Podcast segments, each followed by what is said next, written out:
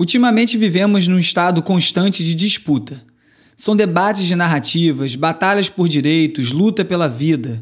Consumidores enfrentam empresas que enfrentam corporações, há demandas por privacidade, transparência de dados. Vivemos momentos de choque. É do atrito que sairá a solução? Esse e outros assuntos no episódio de hoje do Resumido. Resumido.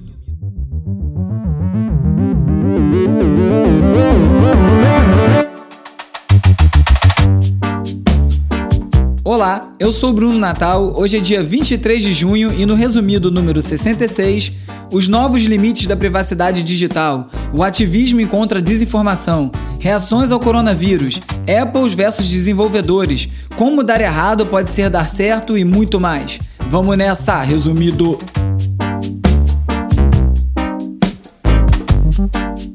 Olá, resumista! Mais uma semana, mais um episódio. Sempre bom aqui preparar esse material todo para você. Ajuda a arejar minhas ideias também.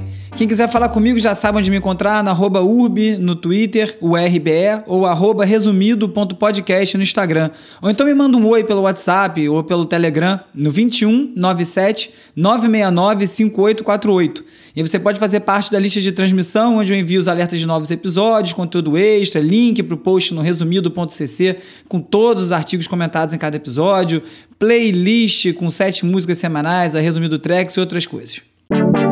Em 2010, o pesquisador Peter Turchin fez uma previsão bem sombria. Ele falou que 2020 traria uma onda de estabilidade civil nos Estados Unidos. Não era uma premonição. O Peter passou os últimos 20 anos estudando os defeitos estruturais que levam a crises nos Estados Unidos. Então, utilizando um modelo computacional, ele observou manifestações anti-governo que reuniram pelo menos 100 pessoas desde 1780 até 2010 e foi cruzando com outros padrões econômicos e constatação de que a cada 50 anos tem uma grande movimentação político-social, e em cima disso Peter fez a previsão. O ruim dele ter acertado é que ele acha que ainda pode piorar muito. Ele não contava, por exemplo, que no meio disso tudo que a gente está vivendo ia ter uma pandemia. E falando em pandemia, essa semana eu li dois fios no Twitter bem interessantes. Um foi do João Paulo Charlot, que é um repórter do Nexo, do jornal Nexo, e ele esteve na França durante o lockdown francês e depois veio para o Brasil quando acabou e passou aqui a quarentena no Brasil. Então está fazendo um comparativo com a realidade dos dois países. E a observação dele é sobre como aqui é, no Brasil a gente encarou na América Latina de uma maneira um pouco diferente do, esper do esperado, do que estava previsto é, pelos padrões europeus. Ele disse que lá na França, mesmo durante o lockdown, que era não poder sair, as pessoas podiam sair para um quilômetro.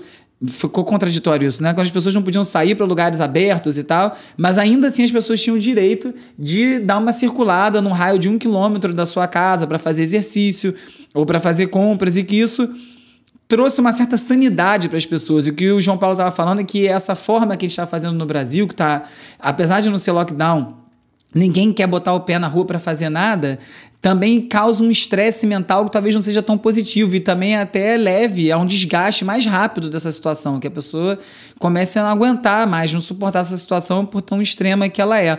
E aí um outro fio, fio do Fabrício Pontin, ele estava falando sobre o moralismo da quarentena. E aí ele fala que as pessoas têm atuado como fiscal de isolamento alheio, né? apontando o dedo e como se a ação individual de cada um fosse ter um impacto real. O que ele diz, é, o Fabrício, é que a gente devia estar cobrando dos governos, que são ações políticas é que realmente vão ter um impacto. É um pouco parecido com, aquele, com aquela conversa de você tentar fazer coisas pelo meio ambiente, quando na verdade é, são uma, dezenas de empresas são responsáveis pela maior parte do aquecimento global, então não importa o quanto você botar de esforço no seu comportamento pessoal, não vai ter o impacto necessário. É uma visão um pouco cínica das coisas, porque né, acho que a mudança de mentalidade individualmente é que talvez leve para essa mudança maior. Mas faz sentido. É, eu acho que está tendo uma coisa sobre essa quarentena que está um pouco confusa, né? Tem a questão de você fazer pelos outros, mas você tem que sair para fazer compra, algumas pessoas se exercitam e está virando uma discussão. E conforme tá afrouxando tudo, que tá todo mundo ficando já bem cansado disso tudo, tá aparecendo mais coisa, né? As pessoas estão saindo mais, saindo mais, ficando mais tempo na rua. Vamos ver como é que isso tudo vai estar tá daqui umas, sei lá, dois meses. Será que vai estar tá todo mundo em casa ainda? falando sobre estar em casa também, uma coluna na Folha do Hélio Schwartzman falou sobre o que significa você não usar máscara durante esse período. E aí ele cita um estudo de um psicólogo, o Pavel Blagov, que ele pegou 502 voluntários usando o Turk, Amazon Turk, que é um serviço que você contrata pessoas para desempenhar pequenas funções online. Então ele contratou as pessoas para responder no questionário e o resultado dessas respostas mostrou que as pessoas que apresentam traços de narcisismo, psicopatia, maquiavelismo, estão mais propensas a não seguir as recomendações sanitárias. E aí, na literatura psicológica, essas três características aí, é, o narcisismo, a psicopatia e o maquiavelismo, são conhecidas como a tríade sombria, né, comumente presente em líderes autoritários. Então, esse fato dessa moda aí de andar com a, com a máscara pindo, tapando o queixo em vez do rosto, tem um pouco a ver com esse comportamento aí da pessoa não estar tá se importando muito com os outros e tal, enfim, uma coisa que começa a gerar um debate até na sociedade, né? Aqui, enquanto a gente está falando em abrir escolas, já já está. Aqui no Brasil começou mais tarde o isolamento, também já está cansando mais rápido. Enfim, já está se falando em abrir escolas. E aí o El País trouxe um estudo na Espanha que eles pegaram um modelo e simulou o que significaria colocar 20 crianças numa sala de aula. E isso implica em 808 casos cruzados em dois dias. Essas 20 crianças vão cruzando, calculando em base de uma família, base de um pai, uma mãe em um filho e meio, que é o que eles usaram no cálculo para termos matemáticos, em, em dois dias essas 20 crianças vão ter entrado em contato indireto com 808 pessoas. Então não é tão simples assim é, abrir é, uma escola ou mesmo economia quando a gente não tem é, testagem em massa e todo esse resto, né? Mas ainda assim, no meio disso tudo, a Gol, a empresa aérea, achou uma boa ideia se juntar com umas entidades de turismo para criar uma produção, uma, uma campanha com influenciadores digitais, levando vários deles para Foz do Iguaçu para fazer uma viagem durante o pico da pandemia. No dia que o Brasil completou um milhão de infectados, foi o dia que eles lançaram essa campanha de extremo mau gosto, né? Tentando forçar a barra que não tá legal para viajar, quando não tá ainda, claramente não tá bom ainda para isso. E não bastasse isso, tem mais casos, né?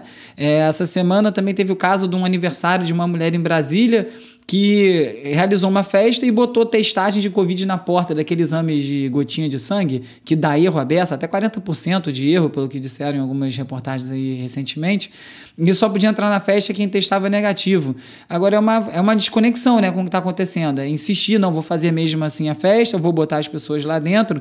E uma das convidadas fez um stories no Instagram mostrando o teste, e aí a coisa se tornou pública e virou uma discussão enorme por conta disso. E conforme essas coisas vão surgindo, as pessoas vão normalizando, como é dizendo, viver nesse estado. Então, uma coisa que foi muito falada no início da pandemia sobre a comercialização, né? teve o ágil na venda do álcool gel, depois começaram a surgir a venda de máscaras e como isso ia caminhar, era muito lógico que ia virar um mercado. Né? Esse novo normal que a gente fala tanto vai incluir esse tipo de coisa. E lá em Miami apareceu uma loja chamada COVID-19 Essentials essenciais do Covid-19. É uma loja, parece uma Apple Store, assim, o visual. Aí vende máscara, teste, enfim, todas as coisas, termômetro, todas as coisas que você precisa para enfrentar a pandemia, numa resposta meio, meio lógica, né? Já estava tendo essas vendas online e ia começar a ter essas vendas também pela, em lojas é um caminho meio inescapável, não tem como fugir desse negócio. Agora, dentro dessas ideias de Jirico, é, como fazer uma festa é, durante o Covid com teste, ou essa viagem da Gol, uma empresa conseguiu se destacar indo além, porque além da pandemia, de todo, tem todo o contexto dos protestos contra o racismo acontecendo no mundo inteiro, e no meio disso tudo, o Bombril, a fabricante daquela esponja de aço, resolveu lançar a Crespinha, que é uma esponja de aço. Crespinha, logicamente, fazendo referência ao, ao cabelo negro com, som, com sentido pejorativo, Inclusive, as outras encarnações dessa crespinha tinham imagens de negros na embalagem. No meio disso tudo, eles resolveram relançar esse produto. Pegou mal a beça, eles já prometeram tirar do mercado. Mas é como eu estava falando, falando da Gol, né? Tem uma agência, tem gente pensando. Ninguém presta atenção no que está acontecendo e, lança umas coisas num, num timing totalmente errado. É um pouco impressionante você ver chegar nesse ponto, né? Como se ninguém tivesse nem prestando atenção. E não precisa ser também empresas tão desconectadas disso tudo, não. É o Snapchat que eu falei na semana passada, que lançou mil produtos lá no nova, na, nova, na nova conferência deles anual. essa semana lançou um filtro que para comemorar o 19 de junho, que é uma data de, de libertação dos negros na Guerra Civil nos Estados Unidos, que é uma data comemorada lá, lançaram um filtro em que a pessoa aparecia acorrentada e quando ela sorria, né, aquelas ações que você faz para ativar o filtro, as correntes que ela estavam se soltam.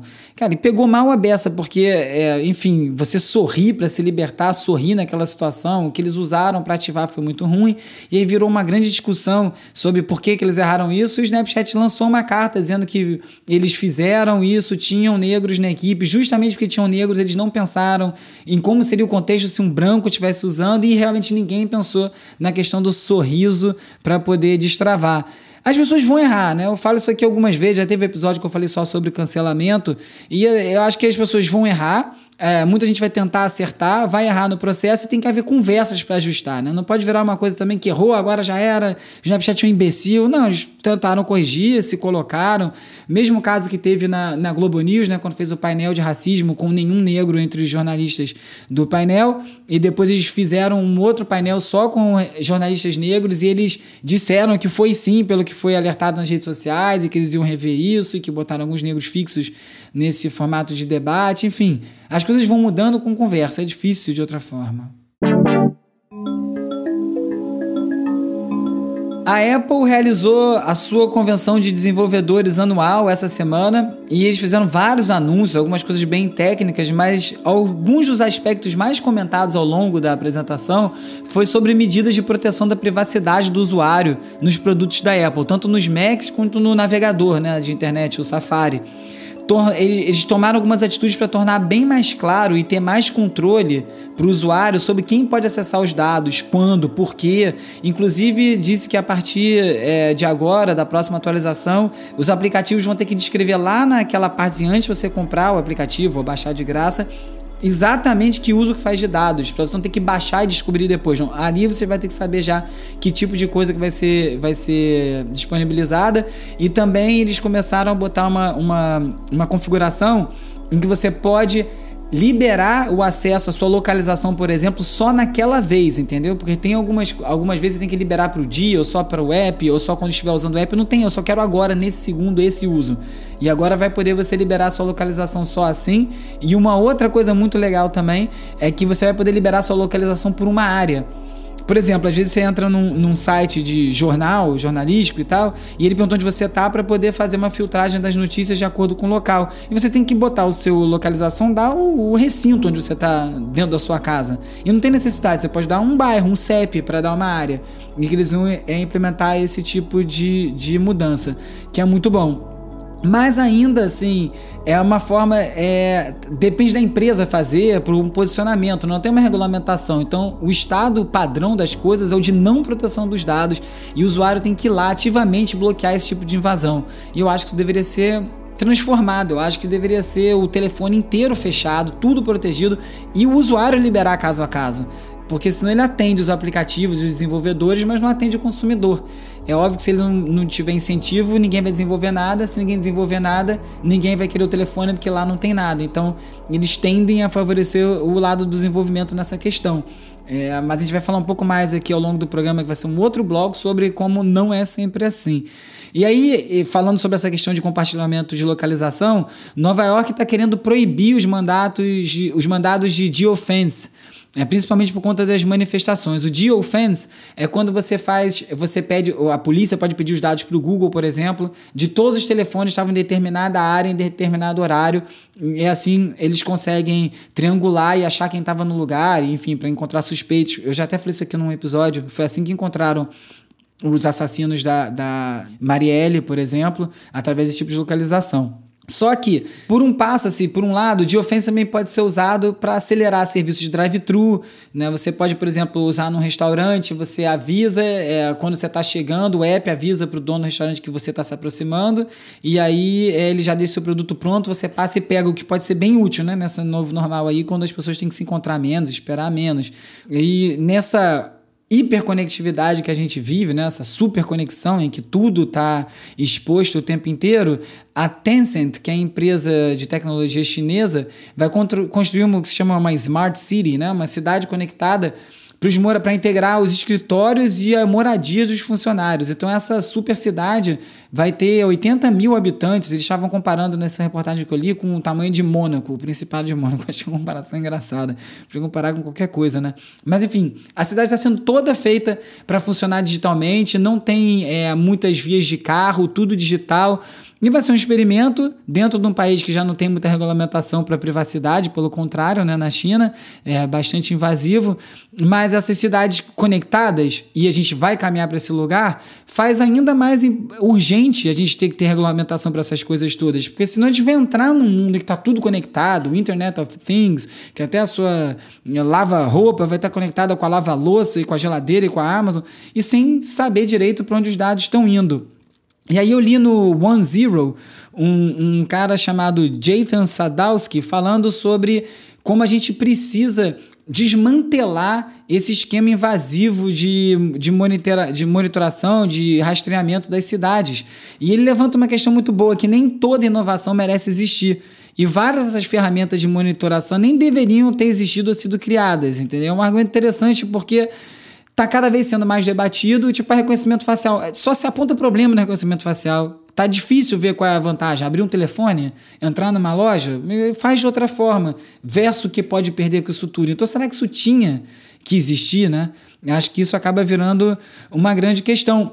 Até porque, por conta dessa pandemia, a gente está vendo esse compartilhamento de dados tremendo, né? As, as apps de rastreamento para saber quem estava, quem teve perto de quem, quem estava contaminado para tentar rastrear, dando problema doidado. Semana passada eu falei dos problemas na Inglaterra, que fizeram ter que deletar toda a base que já tinha sido colhida.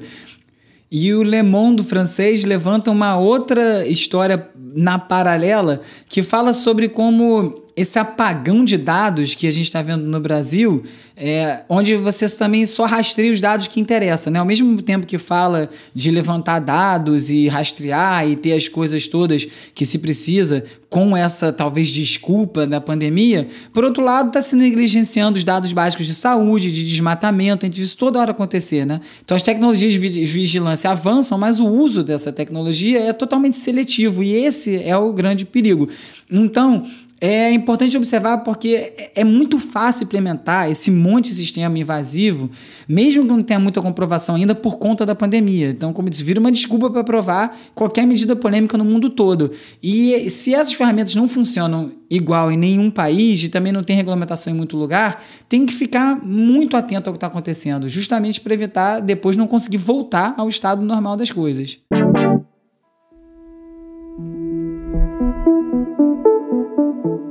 E o Trump, em plena campanha para reeleição, arrumou aí um adversário difícil de combater, que são os fãs de K-pop no TikTok, embolando inclusive a galera do QAnon. Calma que foi sigla dessa, eu vou explicar. O Trump organizou um, um comício dele em Tulsa, que é uma cidade eh, no Texas que é super marcada por violência racial, então já foi uma escolha bem polêmica. E ele ia falar num lugar para 20 mil pessoas. E você faz as inscrições para participar desses, desses comícios online. E aí, uns fãs de K-pop que são uma das comunidades mais engajada e ativa online. Eles conseguem tomar várias ações. Eu já falei aqui sobre como eles começaram a desvirtuar alguns hashtags, botando é, gente dançando, que é um vídeo que eles sempre fazem, que eles chamam de fancam, que são eles dançando música de K-pop, um fã. E eles começaram a invadir hashtag durante o, os protestos de, do Black Lives Matter, justamente para dificultar a polícia encontrar as fotos que queria encontrar e perseguir pessoas. Enfim, eles pegaram essa, esse, esse cadastro para o comício do, do Trump, se organizaram e geraram mais de 80 mil, eu acho, é, pedidos para participar.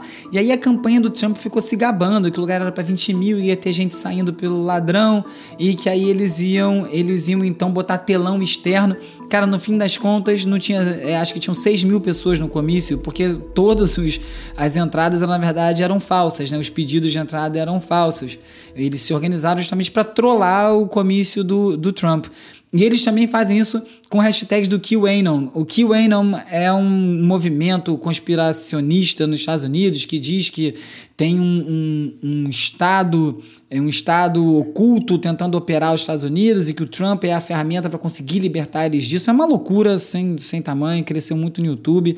Enfim, é um outro assunto que o não, mas a galera do K-pop já atacou os hashtags deles. Então eles tentam puxar algumas coisas para gerar discussão e eles invadem, como eu ia dizendo, é, com outras coisas para combater. Também faz isso para combater hashtag racista e é legal ver a molecada se organizando de um jeito diferente do que a gente do, do que a gente está acostumado, né? Eles conseguem combater de uma forma às vezes quase mais lúdica. A questão é, tudo que a gente lê é online, a gente precisa entender de onde está vindo, né? O que, que aconteceu, como aquela notícia chegou até a gente, principalmente é, durante esse tempo de, de, de redes sociais e com eleição, tanto esse interesse envolvendo. E aí, no dia, é uma matéria entrevistando o Ronaldo Lemos, que é um advogado bem engajado nas questões digitais, falando sobre como manipula a manipulação de dados que acontece online pode atingir até 60 milhões de brasileiros. E aí estava falando sobre o projeto de fake news, né, que é super complexo, tem oito páginas e tal. E o Ronaldo estava falando sobre que, na verdade, deveria ter dois pontos focado em seguir o dinheiro. Então é punir quem paga e punir quem recebe para propagar notícia falsa. É isso. Se complicar muito as coisas online, os termos, e costuma não, não funcionar. E essa, mesmo assim, essa estratégia também é complicada, porque também saiu uma outra matéria na Atlantic, eu acho, ou não, foi na Wired, falando sobre como os grupos de Facebook estão destruindo os Estados Unidos. Na verdade é o seguinte, o Facebook fez uma mudança em que ele passou a priorizar as interações entre pessoas em vez de marcas e outras coisas no seu feed, é, promovendo famílias e parentes, os amigos mais próximos, para tentar combater essas invasões de atores externos tentando botar notícia na frente das pessoas. Acontece que essas discussões correram para uns grupos, e o pior dos, dos grupos é que eles estão fechados. Então você não consegue nem monitorar o que está acontecendo lá dentro. E existem pessoas responsáveis para tocar diversos grupos desse, o cara invade, entra, começa a botar notícia, começa a gerar coisa para determinados sites e vai com os algoritmos, ele usa por dentro do grupo, continua manipulando as pessoas. E isso é uma estratégia, inclusive financeira, porque o, o agente que quer manipular, o manipulador entra nesses grupos onde está tendo determinadas discussões, começa a botar link para determinados sites de fake news, que é o que interessa a ele é, promover. A pessoa vê aquele site, a notícia que concorda com o pensamento do grupo, a pessoa volta no site, gera receita, gera visibilidade para o site e fecha um ciclo. E aí o cerco está começando a fechar justamente para esse tipo de ciclo. O ultradireitista Jared, Jared Holt perdeu o canal dele com 350 mil assinantes no YouTube exatamente por conta do tipo de vídeo que ele propagava. O YouTube finalmente tomou uma decisão e tirou o canal do ar, em vez de só desmonetizar o que, é que eles fazem às vezes. E aqui no Brasil, 82 dos canais de direita mais populares, incluindo aí o MBL, o psicótico lá do Nando Moura, que não fala Lé com Cré, bem assustado que eles estão com esse inquérito das, das fake news avançando, começaram a fazer limpo nos próprios arquivos.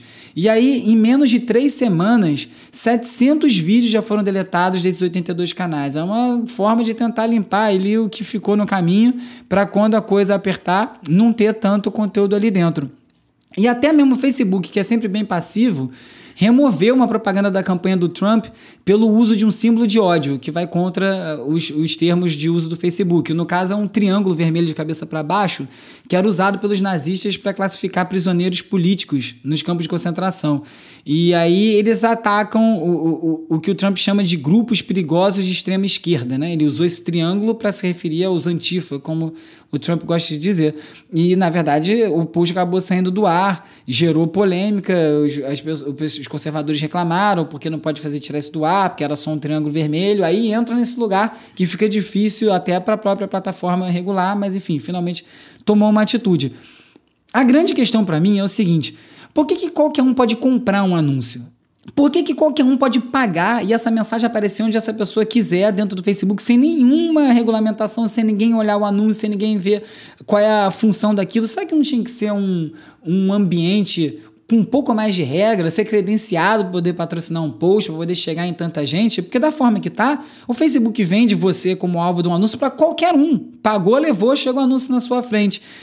Tentando mudar isso, tem alguns movimentos acontecendo, né? Tem o Sleeping Giants, que eu já falei, entrevistei aqui no programa, que é um movimento que começa a expor para as marcas, onde os anúncios programáticos que eles compram no Google sem saber onde vai ser veiculado estão sendo vinculados em sites de fake news, e aí o, o anunciante pode ir lá e cancelar alguns sites para não aparecer a propaganda e assim não dar dinheiro para essas pessoas, que é uma medida mais de posicionamento do que financeira, na verdade, porque sai o anúncio desse entra um outro, né? É como é a natureza desse, desse sistema de vendas online do Google ou do Facebook. Mas enfim, tem uma coisa maior por aí que é o Facebook também vive de anúncio. E agora está começando a se falar pelo Sleeping Giants nos Estados Unidos. Eu conversei de novo com o pessoal aqui no Brasil, falaram que não vão fazer esse movimento aqui ainda, que é boicotar anúncio no Facebook, grandes marcas. E a North Face, que é uma marca bem conhecida de casaco de neve, foi a primeira a embarcar, aderiu ao boicote, falou que vai ficar sem anunciar enquanto o Facebook não é, é falar de novas regras, novos métodos para como vai controlar a fake news lá dentro. E outras marcas já começaram a vir atrás. A Patagônia, que é uma outra de, de também, mesmo estilo da North Face, e começa é, é uma movimentação nesse sentido, porque sem anúncio não tem Facebook. Então talvez eles comecem a prestar atenção quando começar a doer no bolso. E moderar esse conteúdo todo já é difícil. E aí o Twitter conseguiu botar mais uma camada, porque agora no Twitter você pode botar tweets de áudio. É, o que eles chamam lá voice recordings. Você grava um áudio e o seu tweet vai como um playerzinho de áudio para a pessoa ouvir. Só que o problema que isso pode aumentar muito o bullying, é, mensagens de ódio, porque você não consegue monitorar conteúdo de áudio tão bem quanto você monitora o conteúdo escrito. O de áudio alguém vai ter que parar a ouvir, não tem como botar tanto filtro, ainda não funciona assim esses filtros.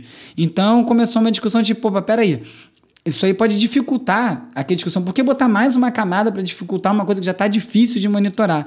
E aí a Jane Mention Wong, que é uma desenvolvedora que é conhecidíssima por sempre encontrar os próximos funcionalidades de tudo quanto é aplicativo e programa no mundo, que ela fica olhando os códigos de tudo e descobre lá onde está escondido os testes e depois revela. É uma conta bem legal para seguir no Twitter para quem gosta disso. Ela levantou um ponto muito bom. Se todo mundo começar a twittar bastante a sua própria voz, e a sua voz estiver amarrada ao seu perfil e você conseguir identificar aquilo nas pessoas, rapidinho vai poder cair no problema do deepfake.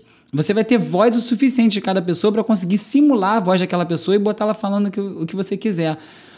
Obviamente, se para mim isso não é um problema, porque eu já tenho aqui meia hora da minha voz falando por semana em algum lugar, não tá difícil para quem quiser fazer um deepfake com a minha quando quiser, ou de outras pessoas que se expõem tanto assim.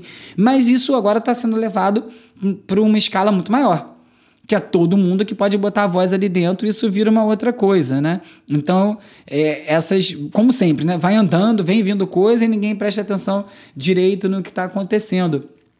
E às vezes esses ataques são pequenos e você não percebe. O Wall Street Journal fez uma matéria sobre como os hackers estão começando a atacar empresas menores que servem as empresas maiores. Por exemplo, eles atacaram um serviço legal, é, uma empresa de, de serviços legais é, alemã chamada Epic, que entre os seus clientes tinha o Deutsche Bank, que é o maior banco do, da Alemanha. E ao atacar a Epic, eles conseguiram atacar o Deutsche Bank, que teve que parar as operações por causa disso. Está virando uma tática. Aqui no Rio, teve esses dias aí uma suspeita de, de um ataque hacker à Light, que é a empresa de energia elétrica aqui do Rio. E os hackers atacaram, criptografaram os dados e estavam cobrando, a última vez que eu li, 7 milhões para liberar a chave para descriptografar os dados que eles sequestraram. Não é à toa que a China já está testando um sistema de comunicação quântica que é impossível de ser espionado, tudo direto do espaço. É uma loucura o troço. Eu vi no El País essa matéria também. São dois satélites que mandam os sinais e, pela comunicação quântica, simplificando muito, pouco que eu entendo, é como se os dois fótons estivessem entrelaçados. O que acontece em um acontece no outro. E se a, a simples observação desse aspecto, desse, desse fenômeno, de, é, corrompe ele. Então é um tipo de criptografar mensagem que, se ela for interceptada, observada, encontrada, notada, ela já se, ela se desmancha e seria impossível de espionar. É uma coisa já bem avançada, né? E a China aí andando com tudo. Dentro desse universo aí maluco de satélites e tudo mais, eu também fiquei sabendo de uma brincadeira chamada Random Nauts. Tem um aplicativo é, que as pessoas falam o seguinte: random de aleatório, né? Nauts de, de astronautas, de navegadores, random, né? navegadores randômicos. E o que acontece é o seguinte: você entra no aplicativo, você mentaliza o que você quer com aquilo e ele vai te botar um ponto, é, um ponto cardial, não é assim que fala, como é que fala? De latitude e longitude. E você vai para esse lugar e vê o que tem lá. E aí tem umas coincidências. Você sai de casa para um ponto aleatório perto da sua casa e lá vai ter uma placa que você vai interpretar aquilo diferente, né? Tá na sua cabeça a interpretação daquilo quando virou uma missão. Só que acontece que uma galera tá começando a ser enviada para uns lugares bizarros. Umas meninas estavam brincando disso, foram enviadas para um ponto à beira-mar no Seattle e os pontos são gerados randomicamente por um computador quântico na Austrália. E as meninas encontraram uma mala e dentro da mala tinha resto de corpo é, alguém tinha sido assassinado e colocado numa mala. Isso virou um caso aí, enfim, elas viraram estrelas do random, random Naughting, mas virou uma questão um pouco séria, né? Quando acontece esse tipo de caso. E aí, essa percepção da realidade, que acho que é um pouco esse Random Naughts brinca, né? Você passa numa placa que você nunca viu, e você passa nela todo dia, nunca notou, e não quer dizer nada, mas quando ela está dentro de uma missão construída para um aplicativo que você vai botar lá a sua intenção ao fazer essa caminhada, de repente você vai ler uma frase numa placa que vai mudar a percepção dela. E aí a Vox fez uma matéria falando sobre como a realidade é uma construção cerebral. E para explicar esse ponto, eles pegaram várias ilusões de ótica e falaram de alguns estudos sobre ilusões de ótica, inclusive aquele do vestido branco e é, como era preto e azul, ou branco e dourado, que volta e meia surge em outros formatos e tal, essas, essas brincadeiras. E alguns estudos que mostram umas ilusões de ótica que quando você monitora o cérebro da pessoa, a, a, a, reação do cérebro é igual, ela não tem a, a, Você bota a ilusão de ótica e bota a imagem real e o cérebro entendeu igual, entendeu certo, vamos dizer. Só que na construção da pessoa, com tudo que ela viveu, por que, que ela está vendo aquela ilusão em tal momento, muda a percepção da realidade. É uma coisa até meio óbvia, falando assim, né? A experiência pessoal das pessoas altera a visão delas de mundo. Mas como isso provado cientificamente, organicamente, mostra como tudo que a gente acredita, tudo que a gente fala, todas as coisas que a gente fala estão amarradas nesse lugar. Estão fazendo parte desse grande pensamento maior que é a nossa vida pessoal, de onde vem, para onde vamos e, o que, e como enxergamos o mundo. Isso diz muita coisa sobre o estado de todos os debates e discussões que a gente vê hoje em dia, né? As pessoas sempre têm muita certeza sobre o que elas estão falando. Eu também, todo mundo tem. Só que esse, essa construção pessoal é indissociável dessas conclusões que você tem. Então pode ser bom levar isso em consideração quando você estiver com muita certeza, né? E conseguir aprender sair desse lugar. Eu falei que ia voltar a falar da Apple na questão da Apple com os desenvolvedores, que nem sempre eles priorizam desenvolvedores, quando eu falava nos interesses da produção do aplicativo versus interesses do consumidor. Agora, quando a disputa entre a Apple e os desenvolvedores do ponto de vista financeiro, a briga muda de figura totalmente. Esses dias teve aí uma disputa bem grande entre a Apple e os, os desenvolvedores do aplicativo Hey, que na verdade é um aplicativo de e-mail desenvolvido pelos criadores do Basecamp, que é uma ferramenta de produtividade bem conhecida para trabalho remoto, principalmente cresceu muito durante a pandemia. E eles estão com uma missão de reinventar o e-mail, porque nunca acaba. Enfim, eu li lá sobre, sobre a ideia deles desse e-mail, é um e-mail pago e não, não achei tão revolucionário assim, não, se você organizar o seu de uma maneira melhor. Mas enfim, esse é outro assunto. O ponto importante é que o aplicativo é pago. E pelas regras da App Store, você tem que disponibilizar o aplicativo e tem que ter a opção de comprar com os, os, os, sistemas de pagamento da Apple. Você até pode pagar fora, mas tem que ter a opção também de pagar dentro. Porque quando o pagamento é feito por dentro, a Apple pega 30% da receita no primeiro ano e 15% nos anos seguintes, que é uma mordida tenebrosa, principalmente para desenvolvedor pequeno. E aí a galera da Rei não fez, eles botaram o aplicativo para baixar de graça, sem essa opção, só podia pagar no site. A Apple tirou o aplicativo do ar e os dois fundadores do Basecamp são super é, vocais no Twitter, começaram a entrar numa, numa briga pública com a Apple, dizendo que eles estavam sendo manipulados, que não podem ser obrigados a vender uma coisa lá dentro. E começou uma discussão conceitual, porque a Apple falou: oh, então eles podem botar aqui um aplicativo. Que, o que, que a Apple disse? Quando você baixa um aplicativo e não acontece nada sem pagar, isso é ruim para o cliente. Eu não quero um aplicativo na minha loja que você baixa e ele não faz nada. Ele tem que fazer alguma coisa assim que você baixa. Nesse ponto, eu acho que a Apple está certa. Só que, enfim, não pode obrigar eles a pagarem essa percentual se eles não quiserem. Ficou essa disputa, se tornou pública e aí a Apple acabou liberando o aplicativo, a atualização do aplicativo, na verdade, quando também os desenvolvedores do Rei fizeram alterações. Né? Agora você pode ter 14 dias e meio de graça. Continuaram não botando o pagamento, fizeram questão de não botar o pagamento da Apple, mas agora você pode baixar e usar ele por 14 dias. Então ele já não vem mais quebrado, vamos dizer, não vem sem uso, ele vem com um uso dentro. E isso aí começou a gerar uma outra discussão bem grande em torno da relação da Apple com os desenvolvedores, porque para muitos, esse 30% inviabiliza o negócio. E me lembra uma discussão que eu ia colocar em pauta no episódio passado e não botei, que eu conversei com os amigos que têm restaurante sobre a relação com o iFood, esses aplicativos. É um assunto bem interessante, a dinâmica de como isso acontece, porque é um pouco parecido, só que é até pior. É, um restaurante chega a perder 49% da receita de uma venda por conta das taxas de aplicativo, imposto todo o resto, que está inviabilizando muito o negócio. E acontece coisa parecida nesse universo das apps. E é, é, é, começou a discussão sobre os desenvolvedores têm medo de falar sobre isso. Então as pessoas ficam quietas, porque se não tiver a vitrine da Apple, o negócio a pessoa quebra mesmo. E esse assunto agora começou a botar o assunto em pauta de uma forma que não estava. E isso ao mesmo tempo que a Apple está envolvida numa investigação sobre antitruste é, nos Estados Unidos e na União Europeia, justamente sobre as transações na App Store. Então a discussão explodiu de uma maneira ruim para a Apple, mas importante para o mercado. Hora de relaxar com as dicas de ver, ler e ouvir.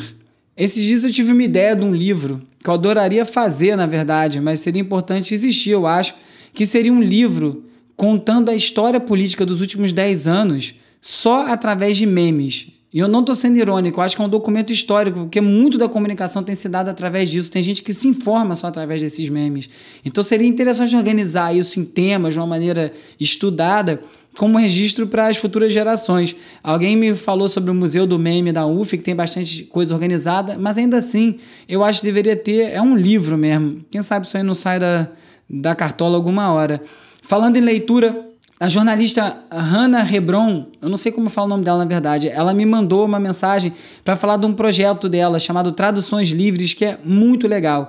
O site é traduçõeslivres.com e lá ela organizou um grupo de voluntários para simplesmente traduzir textos produzidos em outras línguas para o português e assim disponibilizar para mais gente atende o que eu vinha falando já há um tempo sobre a cobertura da pandemia no mundo. Né? Eu tenho visto muita reportagem legal em veículos estrangeiros falando sobre a questão comportamental, as questões sociais, muito mais do que o dia a dia, número ou a política por trás da coisa. E aqui no Brasil, com o jornalismo do jeito que está, então tem menos ainda esse tipo de análise. E, enfim, é uma, uma possibilidade de ter esse tipo de conteúdo disponibilizado para mais gente. Tem um recorte, claro, né, a partir dos artigos que eles selecionam para traduzir, mas isso aí acaba sendo até é mais um serviço. Então, um projeto muito bacana. Aconselho e recomendo para quem tiver mais dificuldade em outras línguas, inglês, francês, sei lá, é o traduçõeslivres.com. Vocês já se perguntaram sobre a história desses corpos? Às vezes eu me pergunto se eu não tenho mais a ver com esses corpos que com os meus colegas de turma. Nem vai por mim.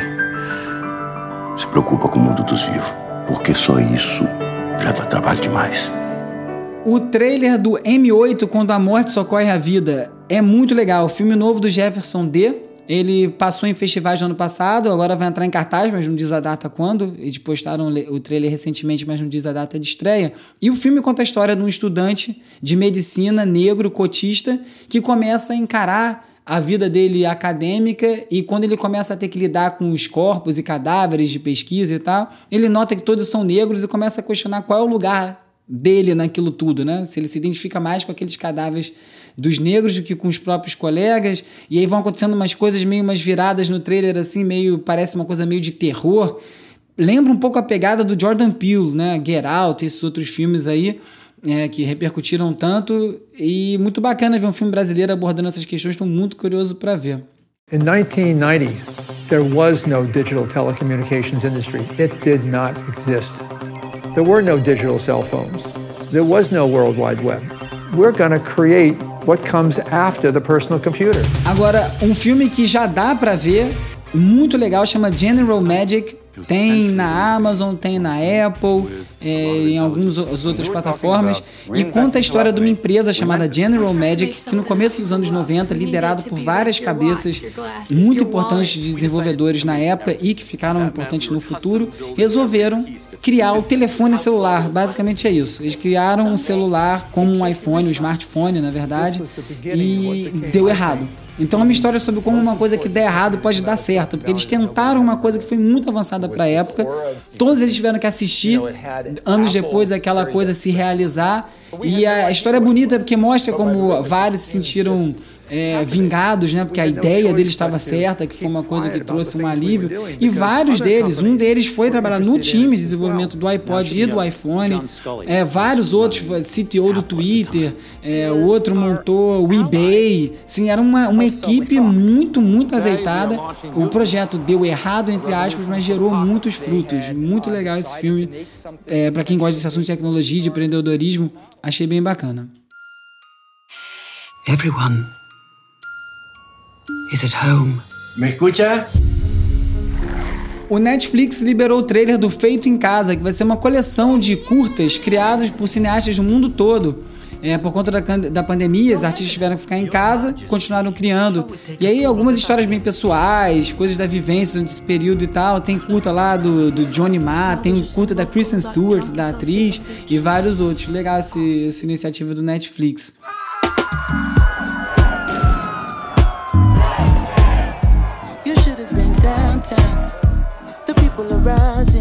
Mais músicas de protesto surgindo. O Anderson Paak lançou Lockdown, que é uma música claramente inspirada nos protestos. Tem um clipe, todo mundo de máscara, dirigindo pela cidade. O filme, o, o clipe é dirigido pelo David Myers. E a letra fala diretamente das manifestações, de como acredita na força positiva é, disso tudo tá acontecendo. E saindo muita coisa em cima do laço, né? Isso vai ser, vão ser documentos históricos muito importantes no futuro, essa quantidade de música. Quem também lançou um disco novo foi o Salt, que é uma banda. Eu já comentei ela aqui no ano passado, quando lançaram os dois primeiros discos, que ninguém sabe quem Enfim, agora tem mais desconfiança de quem seja, que traçaram uns paralelos entre os registros das músicas, enfim. É um disco muito bom, eles lançaram dois, um chama 5 e outro chama 7. E agora lançou, lançou um chamado Untitled Black Is, que já está sendo apontado por muita gente como o melhor disco sobre isso tudo que está acontecendo agora, né? Então todas as letras estão falando sobre questões raciais. Eu não sei se eles gravaram discorrendo. A banda não dá entrevista, ninguém sabe direito o que, que eles estão fazendo. Vou botar a música aqui é, desse disco lá na playlist Resumido Tracks, que vai estar tá lá no www.resumido.cc, onde eu ponho todos os links comentados aqui em cada episódio. E sempre ponho lá a playlist, onde eu escolho sete músicas por semana. Depois eu apago, boto outras sete. Enfim, uma das faixas do salto chama Foot on Necks. Pés no pescoço. A outra chama Living in America. Né? Ninguém sabe quem eles são, mas parece que uma das pessoas é americana. Então eles lançaram junto com, com esse disco um manifesto, falaram que é um manifesto pela, pela, para as pessoas negras, de origem negra, e que estão lutando pela própria vida, homenageiam George Floyd né, na, no lançamento e falando em, em combater o racismo sistêmico e a mudança que precisa acontecer agora. Se você gostou desse episódio resumido, recomenda para os amigos, é muito importante. Quem puder participar da campanha de financiamento, pode ser 5 reais ou 10 reais, qualquer ajuda somada entre todos que estão ouvindo vai ser importante para a continuidade do programa, é lá no catarse.me barra resumido. E é isso. A edição de áudio do Resumido é feita pelo Gustavo Silveira, que é mais conhecido como Músico Nerd. Você pode conferir vários tutoriais de música e tecnologia no musiconerd.com. Eu sou Bruno Natal, obrigado pela audiência e semana que vem tem mais Resumido.